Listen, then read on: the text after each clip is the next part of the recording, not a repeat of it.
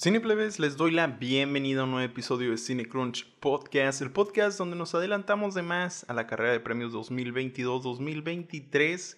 Vamos a empezar a ver cómo andan las aguas en cuanto a las predicciones y cómo vamos a quedar en payasas cuando veamos en retrospectiva este episodio ya bien entrados a finales del año.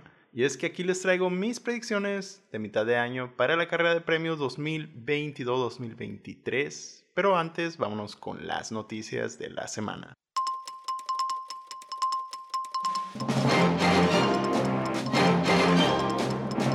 Ahí te van las news.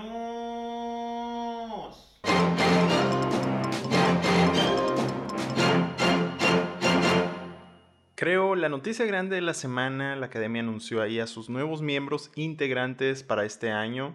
Son 397 nuevos artistas y ejecutivos en total que se han distinguido en estos años por su contribución al cine y entre ellos destacan Ariana DeBose, la genial Isabel Sandoval, trans icon queen, directora y actriz, Jamie Dornan, Kate Runabov, Troy Kotsur, Anya Taylor-Joy, Billie Eilish y Phineas O'Connell, Jesse Buckley, Ryusuke Hamaguchi, Jesse Plemons Sheehan Hater y más. Ellos se les invita específicamente a formar parte ahí de uno de los comités o grupos, por ejemplo, de actores, de directores, escritores. Y al final solo pueden escoger uno por si los invitaron a varios. Y pues ya van a poder votar ahí en ese branch. Así que parece que hay buena diversidad en este nuevo grupo que agarraron. Esperemos que siga así y ver qué pasa. Tenemos tráiler para la película de Julia Roberts y George Clooney titulada Ticket to Paradise, esta de Universal. Se ve como algo de comedia romántica ahí de los 2000. A ver qué tal está. Es la que les conté en el episodio de las películas del año que están por salir. Esta trata de una pareja divorciada que viaja a una isla para intentar hacer todo lo posible y que no se case su hija y cometa el mismo error que ellos. También tenemos el tráiler de una nueva película de Sam Rockwell y Saoirse Ronan. También actúan Adrian Brody, David Oyelowo, Ruth Wilson y más. Este es un whodunit ahí al estilo de Murder on the Orient Express y Knives Out, que me gusta que sigan saliendo este tipo de películas. Ojalá se quede esta moda. Esta se ve divertida, es el mismo estilo, me gusta, pero hasta no ver el producto final a ver qué tal. Saldrá en cines. parece que confían en ella porque es de Searchlight. ya dice algo ahí para que se la saquen en cines. Así que la checaremos. Esta llega el 30 de septiembre a Estados Unidos. Anunciaron también que Ghostbusters Afterlife tendrá secuela oficialmente y que saldrá el 20 de diciembre, pero del 2023. El siguiente proyecto de Pablo Larraín, titulado El Conde, ya se anda ahí en producción. Esta va a ser una comedia oscura que imagina cómo el dictador chileno de Augusto Pinochet es un vampiro de 250 años. Suena bastante interesante a ver qué tal. Una noticia triste pero entendible es que John Williams, el legendario compositor, anunció que posiblemente Indiana Jones 5 sea su última, al mismo tiempo que pues Harrison Ford también dijo que va a ser su última actuación. O sea que pues Indiana Jones va a ser un farewell ahí para varios. Y otra triste, pero al parecer la nueva película de Aronofsky, The Whale, con Brendan Fraser, tal vez se vaya a mover al próximo año, maybe. Ahí quieren ser algo, a lo mejor estratégicos, A24, con esta y aparte darle más empuje a Everything Everywhere All At Once este año. A ver qué pasa ahí con los premios y esta película. Pero yo ya quiero también ver esta, entonces... ¿Qué va a pasar? ¿Quién sabe? Pero todo parece indicar que sí va para el 2023. Y algo parece indicar que el cine está de vuelta, ya que este pasado viernes 24 se registró que el top 5 de películas ahí en los cines de Estados Unidos recaudó 15 millones cada película, que es algo que no se ve desde septiembre de 2019. Aquí entre ellas se incluyen Top Gun Maverick, Elvis, Jurassic World Dominion, The Black Phone y Lightyear. Aparte que ha sido un buen año de películas, ¿eh? Ha estado interesante, hemos tenido buenas películas de verdad y de esas que necesitas ir a ver al cine. Entonces, buen año, va bien, va bien. Esperemos ahí ver qué más sale y vamos a hablar de estas películas también que no han salido por acá, pero estaremos hablando en episodios futuros de ellas. En noticias de casting, ya les hemos hablado de esta serie, el reboot de El Señor y la Señora Smith. de Donald Glover, pues ahora se une la genial Michaela Cole, John Turturro y Paul Dano. Ya con esto es un excelente cast que queremos ver. Cameron Díaz regresa a la actuación después de tomarse un tiempo fuera desde el 2014 para salir en una nueva película aquí de comedia y acción con Jamie Foxx de parte de Netflix titulada Back in Action. Almodóvar anda juntando otra vez estrellas aquí para su próximo corto titulado Strange Way of Life y aquí tiene a Pedro Pascal y Ethan Hawke. Esta va a ser un western que dicen es la respuesta a Brokeback Mountain. A ver qué pasa. Seguimos también con noticias de Hunger Games y ahora reportan que Jason Schwartzman se une como Lucretius Flickerman, que si le suena el nombre es porque es el ancestro del personaje de Caesar Flickerman protagonizado por Stanley Tucci en las primeras películas, que era el host de los Hunger Games y pues aquí este va a ser igual, pero este de los juegos número 10 del cual trata esta película. Emma Roberts también se une al proyecto de Madame Web con Dakota Johnson y Sidney Sweeney. Aún no sabemos qué va de esta película, pero pues sigue entregando ahí con la gente que agarra. Y parece ser que Johnny Depp sí regresará a interpretar a Jack Sparrow en la siguiente Los Piratas del Caribe.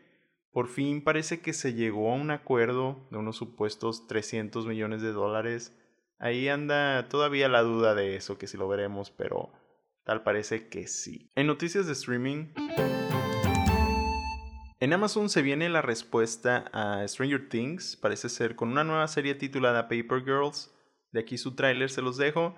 Me dio mucha vibra eh, sci-fi aventura en los ochentas. Esta serie trata de cuatro amigas que andan repartiendo el periódico eh, ahí en sus bicis en 1988 y una mañana de pronto quedan atrapadas ahí en una pelea de gente que supuestamente son viajeros del tiempo. A ver qué tal está y vamos a ver qué, qué nos da. También de Amazon viene con la respuesta al documental de The Rescue lo que andan trabajando Netflix. Ahí del equipo de niños atrapados en las cuevas, titulada 13 Lives. Ya hemos visto el documental, ahora se viene la película. Esta de parte del director Ron Howard y actúan Viggo Mortensen, Colin Farrell, Joel Edgerton y más. Tenemos el tráiler, tiene mucho encima. El documental estuvo muy bueno, entonces a ver qué hace Ron Howard. Esta sale el 29 de julio en cines y el 5 de agosto en más de Amazon. Ahorita trae muchas cosas. Eh, Cooper Rave, para quienes andan ahí feliz ahorita con su trabajo como yo anda escribiendo una serie para aquí la plataforma titulada Exciting Times. Esta trata de una mujer que se enreda ahí en un triángulo amoroso con un banquero y una abogada. Sinceramente, Cooper me tiene para ver sus próximos proyectos, sea lo que sea. I'm in. Y hablando de Stranger Things Itch, Netflix adquirió los derechos de una novela gráfica titulada The Electric State para hacer la película. Aquí los directores van a ser los Russo Brothers de The Avengers y la protagonista va a ser Millie Bobby Brown y Chris Pratt también se une. Ya la habían anunciado, pero ahora sí ya es oficial esta película. Es un sci-fi drama de un futuro alterno con robots y viajes del... Siguiendo con Netflix, la nueva película de Knives Out, Glass Onion, va a tener su premier mundial allá en el TIFF de este año en Toronto. Así que ahí vamos a estar escuchando las primeras reacciones y por acá se los vamos a traer, ya saben. Y True Detective regresa en su cuarta temporada como True Detective Night Country. Y esta va a traer a Jodie Foster y Callie Race. Isa López escribe y dirige esta temporada, va a estar por HBO Max.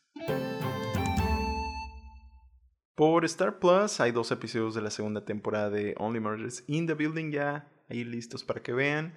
En Disney Plus ya empezaron los del catálogo de mayores de edad, porque metieron las de Marvel que salieron de Netflix, entonces pues eso van a poder encontrar, ya saben, Daredevil, Jessica Jones, Iron Fist, Luke Cage, The Punisher, Defenders, todo eso. Aparte está la serie de Baymax y la película de Doctor Strange en The Multiverse of Madness. En HBO Max, si quieren revivir su niñez, están ahí los Animaniacs ya disponibles. En Movie pusieron una selección de películas de Javier Dolan para que las vayan a checar. En Netflix, lo nuevo de Rowan Atkinson, Man vs. Bee. Lo nuevo también de Kevin Hart y Woody Harrelson, The Man from Toronto. Ahí están. En Paramount Plus estrenó la serie de Players, esta que es un como documentario de esports. En Apple TV Plus está también la serie de Loot con Maya Rudolph. En próximos estrenos tenemos en Netflix pues el nuevo volumen de Stranger Things, el final de esta temporada, viernes primero de julio. En Amazon Prime Video llega la serie de Chris Pratt, The Terminal List, también el primero de julio. Y en cines se viene la próxima semana Thor Love and Thunder. Y en algunos cines va a estar esta película de Alemania con Dan Stevens como un robot que se llama I'm Your Man. Y ahora con el tema de la semana, ya andamos a mitad de año, y empezamos a ver qué sí saldrá, qué no saldrá, qué se anda pintando, qué no anda pintando sobre esta carrera de premios 2022-2023. Y aquí vamos a empezar con nuestras predicciones de lo que anda sonando más fuerte o anda diciendo la gente por X o Y que se anda levantando. Aquí no está basado en qué hemos visto porque pues no todo ha salido, ni siquiera se ha estrenado en algunas partes del mundo. Es mera especulación por quienes se envuelven ahí en los proyectos o noticias que hemos visto o lo que más dice la gente. Pero claro, también algunas cosas que hemos podido ver por acá. Así que está tomado todo está en cuenta. Y para no hacer el cuento largo, pues vamos a ver las categorías principales, ya que es más fácil ahí llevar el récord. Y mientras se vaya abriendo más el camino, pues vamos a ampliar las categorías. Así que estas van a ser las predicciones del mid-season, mitad de temporada, para la carrera de premios 2022-2023. Empezando por la categoría Mejor Película Animada, que andamos viendo por acá ahorita, que pues Lightyear ha caído. Digan lo que digan, la película no cumplió y la crítica ahí se dividió mucho. No creo ya que pueda ganar otra vez momentum, tal vez ni siquiera llegue a quedar, pero sí bajó bastante su primer lugar, así que aquí yo tengo en primero, pues la otra de Disney, Pixar, Turning Red, por ahora en mi primer lugar, para que gane, muy merecida, muy buena película. En segundo tengo Pinocho de Del Toro, esta que va a salir en Netflix, Stop Motion va a haber mucho de qué hablar aquí cuando salga, entonces a finales de año vamos a saber qué show. En tercero tengo Strange World, la otra de Disney, no Pixar, que puede tener ahí el empuje dependiendo de qué trate y pues qué tal se vea, qué tal está la historia. A ver qué pasa. Nunca podemos descartar que haya dos o más de Disney, entonces esta creo que va a estar dentro dependiendo cómo le va. Tristemente así siempre queda algo, ¿no? Tal vez este sea el año en que no, no lo sé. En cuarto, The Sea Beast de Netflix, otra de la plataforma que se ve cute. Podría tener ese potencial, no sabemos, pero pues por mientras la vamos a tener aquí. Y por último, en quinto tengo Lightyear, no hay que descartarla aún, no podemos ver qué más sale o qué se anuncie que va llegando en animación. Entonces, por mientras, se queda aquí en el 5. También otras a consideración son The Bad Guys de Universal, le fue bien. Apollo 10 and a Half, A Space Age Childhood de Netflix. No le fue tan bien, pero es Linklater, maybe. También está la película de The Bob's Burger. El gato con botas 2 también viene. Susume no Tojimari, que es esta de Japón del creador de Your Name, tal vez. Y también no hay que descartar a los Minions. Vamos ahora con los guiones originales. Aquí en primero no hay, creo, otra opción que no empiece en número uno para nuestras predicciones. En guion original por ahorita es el frontrunner. Esta es Everything Everywhere All at Once. Por favor, no hemos visto algo más original que esto en el año. Es un excelente guion. Tiene también sus toques ahí de comedia que algunos previos ganadores en esta categoría han tenido. Así que, pues les gusta nominar esto. De verdad, si es el frontrunner, es la categoría más fuerte que trae la película. Y esperemos que sí lleve el apoyo de toda la gente durante todo el año aquí en la carrera para verla al final ahí en nuestro número uno. Entonces, esa es hasta ahorita. En el 2 seguimos con Babylon de Damien Chazelle. Esta es una historia de época original en Hollywood, años 20, con muchas estrellas. Es de ese tiempo de la transición del cine mudo a lo que es ahorita. Vamos a verla por estas categorías, si resulta ser buena. Tiene mucha gente en este proyecto, aparte, pues le ha pegado todo a él. La La Land, Whiplash, Fierce Man. That's shady. En el 3 creo también veremos la historia de Fablemans de Steven Spielberg. Hemos visto estos guiones de los directores y sus historias de niñez nominadas anteriormente. Aquí sí no hay pierde con esto. Aparte es él y Tony Kushner. Denle esa nominación al amigo. Yeah. En el 4 Triangle of Sadness de Robin Osland. Ténganlo casi seguro que lo vamos a ver por acá. Esta fue la ganadora de la Palma de Oro. Va a ser lo mismo de cuando The Square ganó en Cannes, pero Creo que, aparte de no ser contendiente de las internacionales por estar en inglés, pues lo han aplaudido mucho fuera de ahí y aparte ya le toca a él. En el 5 ando sintiendo por alguna razón que va a ser la revancha y maybe siente que le deben algo es Sam Mendes por Empire of Light. Todo depende qué resulta ser la película. Esta es una historia de amor que envuelve ahí un viejo cine y está situado en Inglaterra de los ochentas. Maybe van a decir que lo trataron de dárselo en, por 1917, ahí no sé, hubo buena pelea, tal vez esta sea su nuevo intento, vamos a ver qué tal. Y los que andan pisando ahí abajo está Bardo de Iñárritu, Don't Worry Darling, todo depende si se va a más por la ruta de terror, quién sabe qué pase, y capaz saquen ahí la Get Out, posiblemente. Rustin, la del escritor de Milk, sobre la activista gay de los 60 tiene el pedigrí de Oscar en la mano ya, entonces posiblemente vayamos a verlo. 13 Lives, la de los niños atrapados en la cueva, tiene el pedigrí de Oscar también ahí de uno de los escritores, entonces depende a ver qué tal está la película, porque pues este fue un evento. Chacha Real Smooth de Cooper Reeve, ¿por qué no? Amsterdam de David. Russell no nos extrañaría. Vamos ahora con guion adaptado. En primer lugar, aquí tengo Woman Talking de Sarah Poldy, viendo ahí quiénes están envueltas en el proyecto. Es ella.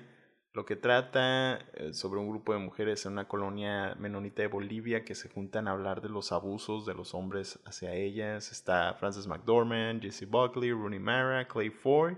Por favor, basta. En el 2, Killers of the Flower Moon de Scorsese, aunque depende de verdad si ya oficialmente nos confirman que si sale este año y que pongan la fecha, ya digan.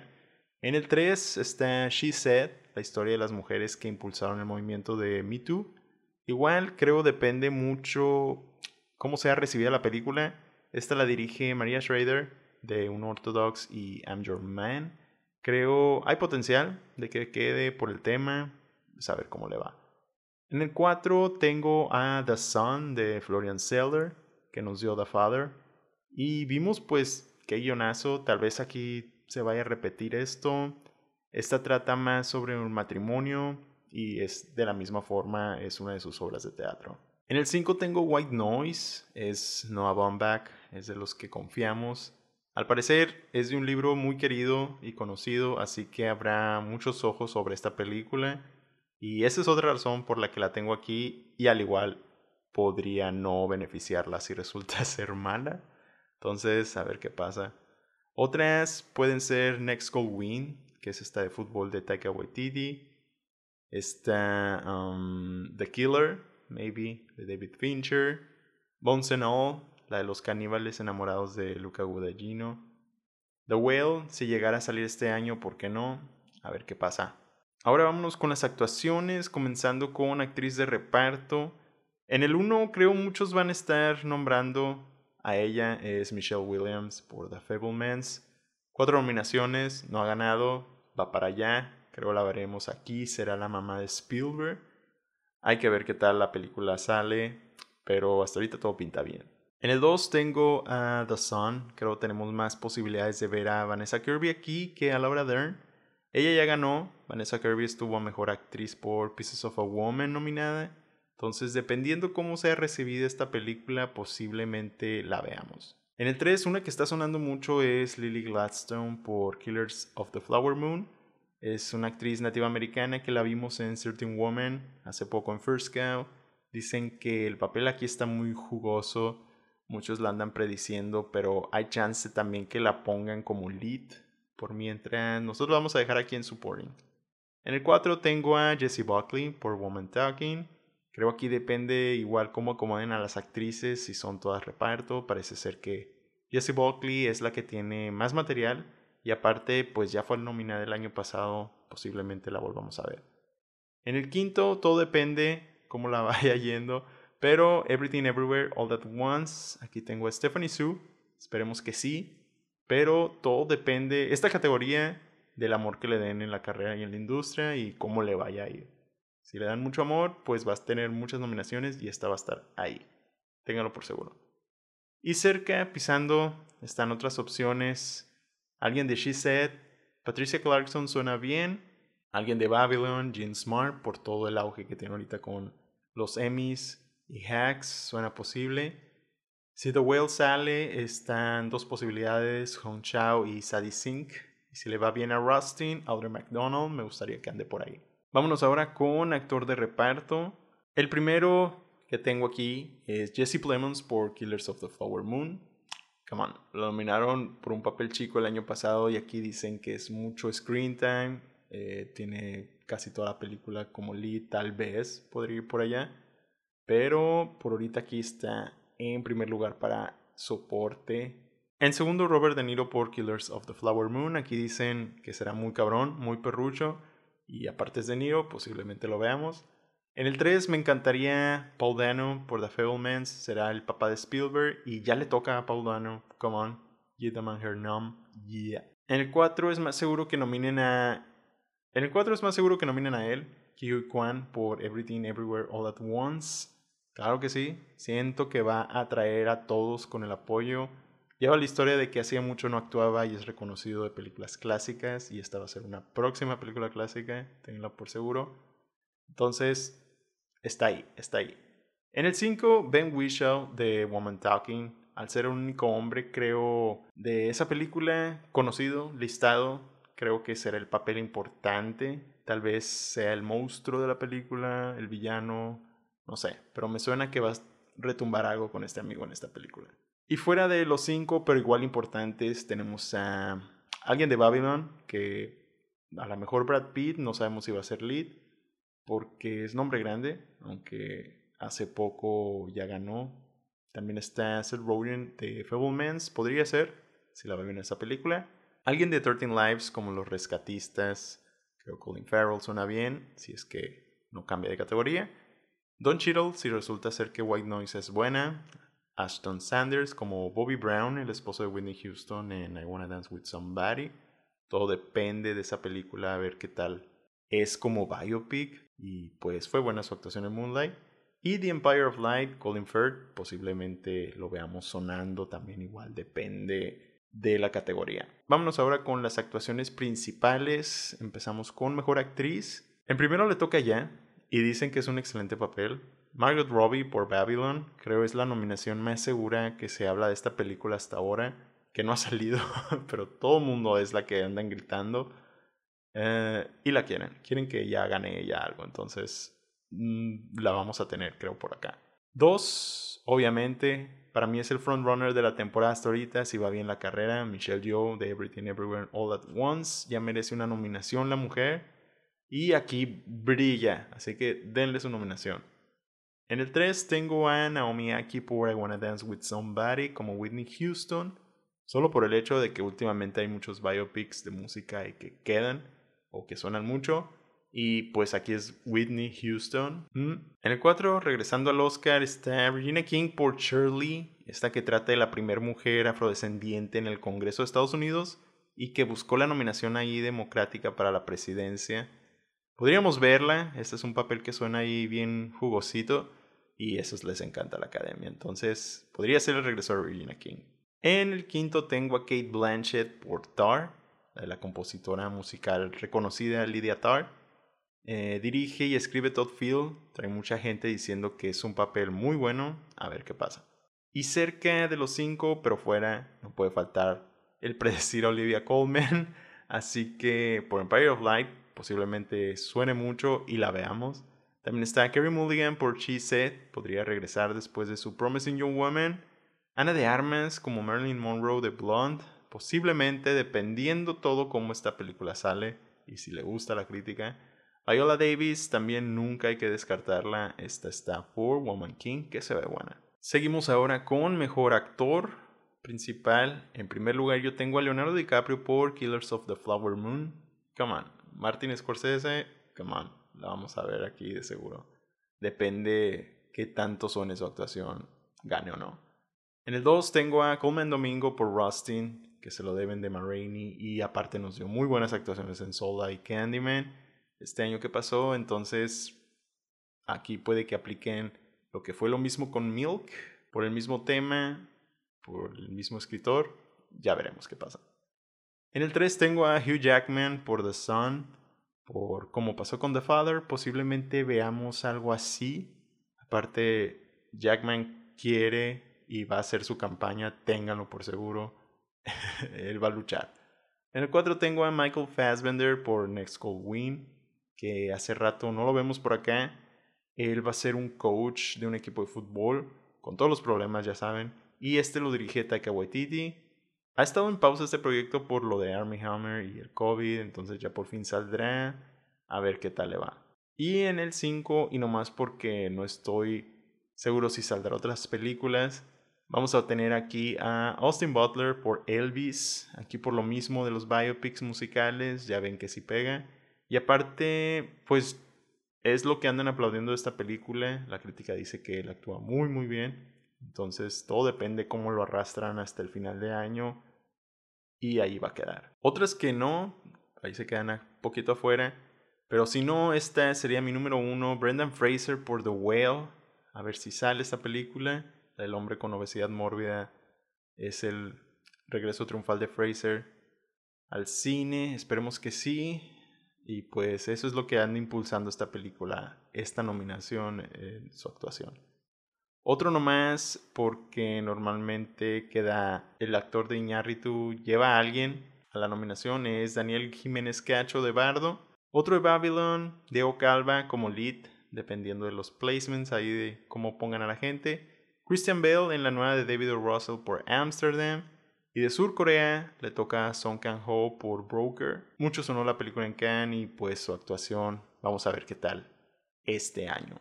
Pasamos a la dirección. En el primero tengo a Damien Chazelle por Babylon. Si resulta ser una chingonería, téngalo por seguro que va a ser la pelea por el primer lugar. Y andan pues ahí debiéndole.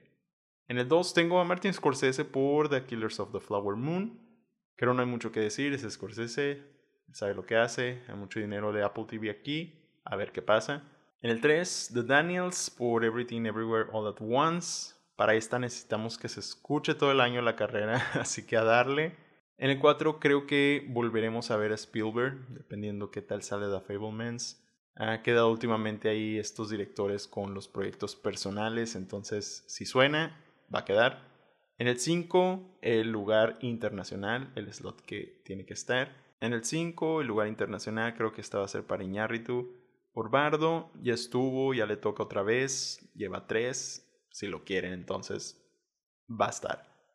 Y pues si no es él, creo Robin Osland, The Triangle of Sadness, o Park Chan-wook, por Decision to Live. Él fue el ganador de dirección en Cannes. También no hay que descartar a Sarah Pauli por Woman Talking, ni a Sam Mendes por Empire of Light, posiblemente. De igual forma está Florian Seller por The Sun. Vimos qué pasó con The Father, entonces podría volver a pasar. Y por supuesto, nunca hay que descartar James Cameron, Avatar, The Way of Water. Y a ver si sale la película Darren Aronofsky, The Whale. Y ahora sí, llegamos a mejor película aquí con 10. En primero tenemos a Babylon. Será por ahorita mi 1. Ya se vaya acercando el tiempo, veremos qué tanto suena, pero por ahorita es mi lógica en que me digan, pues no le dimos la la la land y esta se ve loca, pues vamos a ver. En segundo, Everything Everywhere All at Once. Todo depende muchísimo de la carrera y cómo vaya. Pero si la veremos ahí, yo digo que sí, no hay que perder fe. Lo merece, claro que sí. En tercero, The Fablemans, historia original de su vida. El año pasado llegó con West Side Story. Siento que sí la tendremos por acá y alto.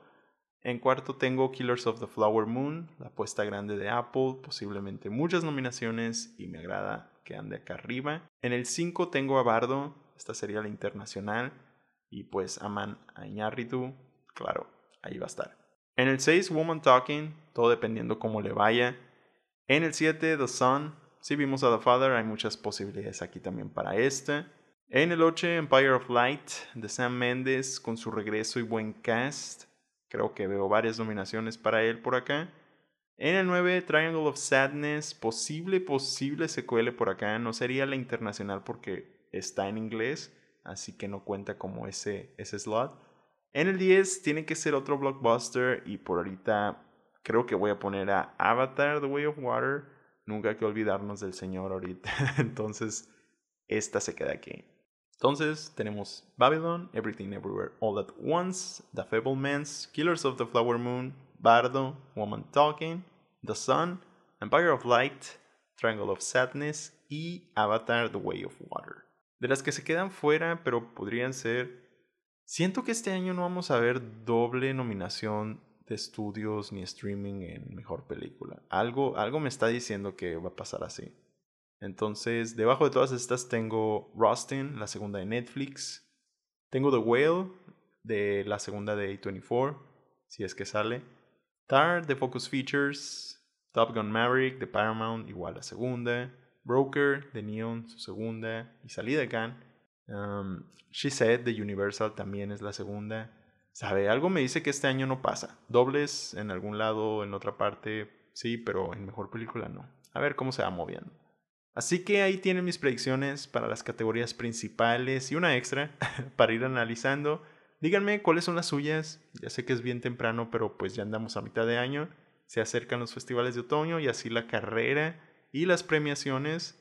Aún estamos en espera de muchas películas y me emociona todo esto, así que a ver muchas más que vienen y lo que hay ahorita. Próximamente les voy a traer eh, cuáles han sido nuestras favoritas de estos meses y nuestro Mid-Season Awards. Cineplebes, muchísimas gracias por escucharme hasta aquí. Ya saben que semana a semana les vamos a traer nuevos episodios también de las reviews, nuevas cosas que van a salir por ahí. No se olviden también de agregarnos a sus listas, darle ahí a la campanita en Spotify para que no se les pase nada. Síganos en su plataforma para escuchar podcast favorita como Amazon Music, Apple Podcast, Google Podcast. No se les olvide calificarnos ahí con 5 estrellas y dejen un comentario bonito. Lléguenle también a las redes sociales, ahí andamos poniendo a cada rato cualquier cosa. Estamos como Cinecrunch Podcast en Instagram y Twitter. Para cualquier cosa ahí andamos. Grítenme, mi nombre es Jaycee Lafarga y nos estamos escuchando. Hasta la próxima.